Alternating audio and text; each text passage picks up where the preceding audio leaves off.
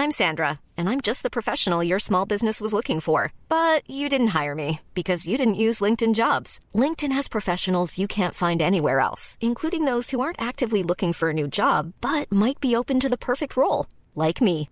In a given month, over 70% of LinkedIn users don't visit other leading job sites. So if you're not looking on LinkedIn, you'll miss out on great candidates like Sandra. Start hiring professionals like a professional. Post your free job on linkedin.com slash spoken today.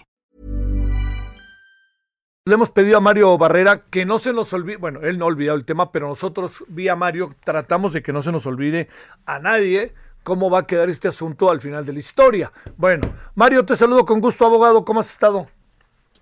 Hola, ¿qué tal? Muy bien, muchas gracias. ¿Ustedes qué tal? Un gusto estar con ustedes. A ver, ¿cómo está el tema de que solo 16% eh, de empresas podrán contratar empleados por outsourcing? ¿Qué va a acabar pasando en un país como el nuestro en todo esto? Eh? Pues bueno, la realidad es que tenemos una reforma de gran calado en materia del outsourcing. Definitivamente ya no es como, como solía ser. Entonces ahora queda seriamente limitado a servicios especializados servicios especializados este, y que no correspondan a la actividad principal. Entonces, pues estaremos viendo una serie de reestructuraciones a todo lo largo de las industrias, a todo lo largo del país. Y pues bueno, cada empresa decidirá cuál es la mejor forma de operar al día de hoy.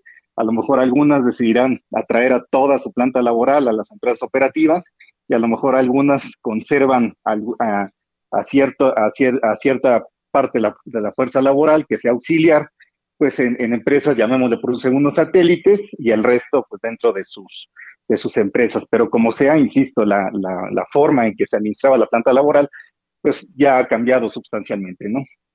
Esto he dicho como ahora sí que con peras y manzanas, ¿cómo va a pasar en nuestro país? ¿A poco de la noche a la mañana las empresas van a poder contratarlos, darles base, darles todas esas cosas? Eh, pues ese es un tema, desde la perspectiva de la, de la ley, esto entra en vigor el primero de agosto, o sea, entra en un mes y ya, y no hay mayor periodo de, gracia, por decirlo así. Entonces, eh, cada empresa tiene que ser sumamente proactiva en, ver cómo reacomoda su planta laboral y, aplicar cabalmente la ley. De hecho, en mi práctica, pues hemos visto un número bastante importante de empresas que llegan y hacen preguntas sobre cómo hacer sus reestructuras, porque no, no olvidemos que no es únicamente un tema laboral, es un tema fiscal que involucra deducciones, acreditamientos, etcétera. Bueno, este eh, cambiará la vida de los trabajadores y segundo, podrán ser contratados en todo el proceso de la complejidad que tenemos por delante. Pues bueno, depende yo creo que dos factores. Depende, en primer lugar, de la, de la, capacidad de reorganizarse, pero también no debemos perder de vista de un, de un tema de capacidad económica, eh, que eso es algo que no se debe perder de vista. ¿Qué tanta capacidad realmente tienen nuestras empresas para, para reorganizarse y reestructurar su planta laboral completa? Habrá empresas que tienen 15 empleados, pero hay otras que tienen 3, 5 mil empleados. Es un tema de suyo complejo, sin duda alguna. Oye, el gobierno, ¿qué tanta, eh, digamos, qué tanto va a poder mantener un tiempo todo esto, eh, digamos, eh, va, va, a ser permisivo para que las empresas se puedan organizar? Porque si se te vienen encima, ¿qué hacemos?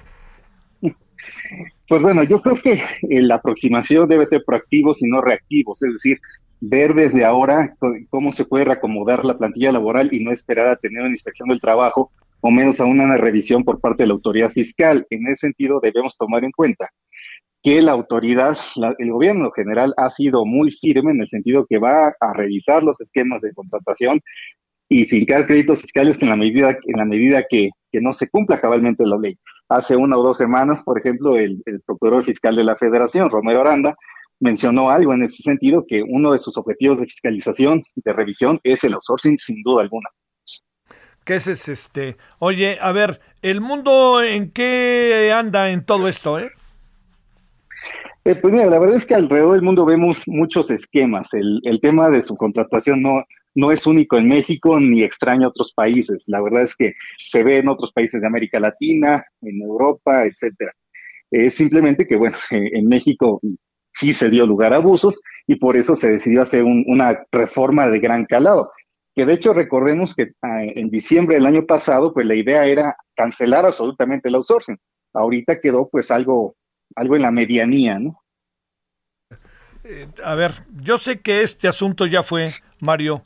Eh, ¿Había necesidad de entrarle a las cosas como le entraron o, qué piensas de todo esto? En, en, mi opinión, yo creo que no era necesario esta reforma. Yo creo que el, el outsourcing en sí mismo, y yo creo que es como el colesterol, hay bueno y hay malo. no, no. Entonces la idea es combatir el malo y, preservar el bueno, ¿no? Al final del día el outsourcing es un mecanismo de administración de la planta laboral.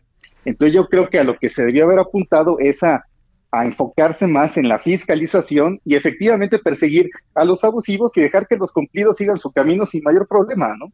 Este, realmente yo creo que esa debió haber sido la aproximación. Yo creo que también en mi opinión acusa un poquito que la autoridad no ha sido capaz este, de combatir el outsourcing malo.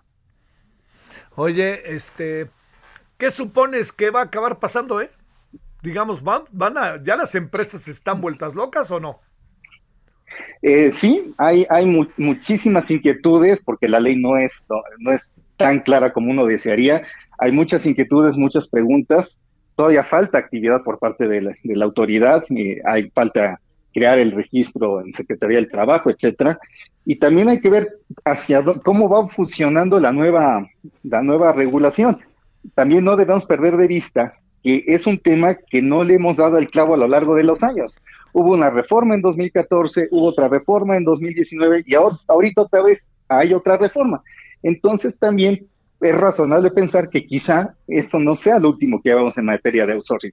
De hecho, eh, yo he tenido empresas que, tengo el privilegio de asesorar que me preguntan, oye, ok, ahorita ya me modifico, me reestructuro, ¿qué garantía tengo de que ahora sí las cosas ya van a funcionar?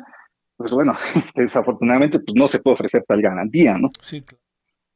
Pues este, a seguir, oye, vamos a padecer un buen rato todavía, para decirlo claro, ¿verdad, mi querido Mario?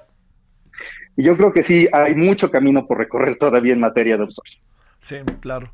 Oye, este, eh, del, del propio gobierno sigue contratando por fuera, ¿no? El, en Palacio Nacional lo decían que habían contratado por fuera algunos.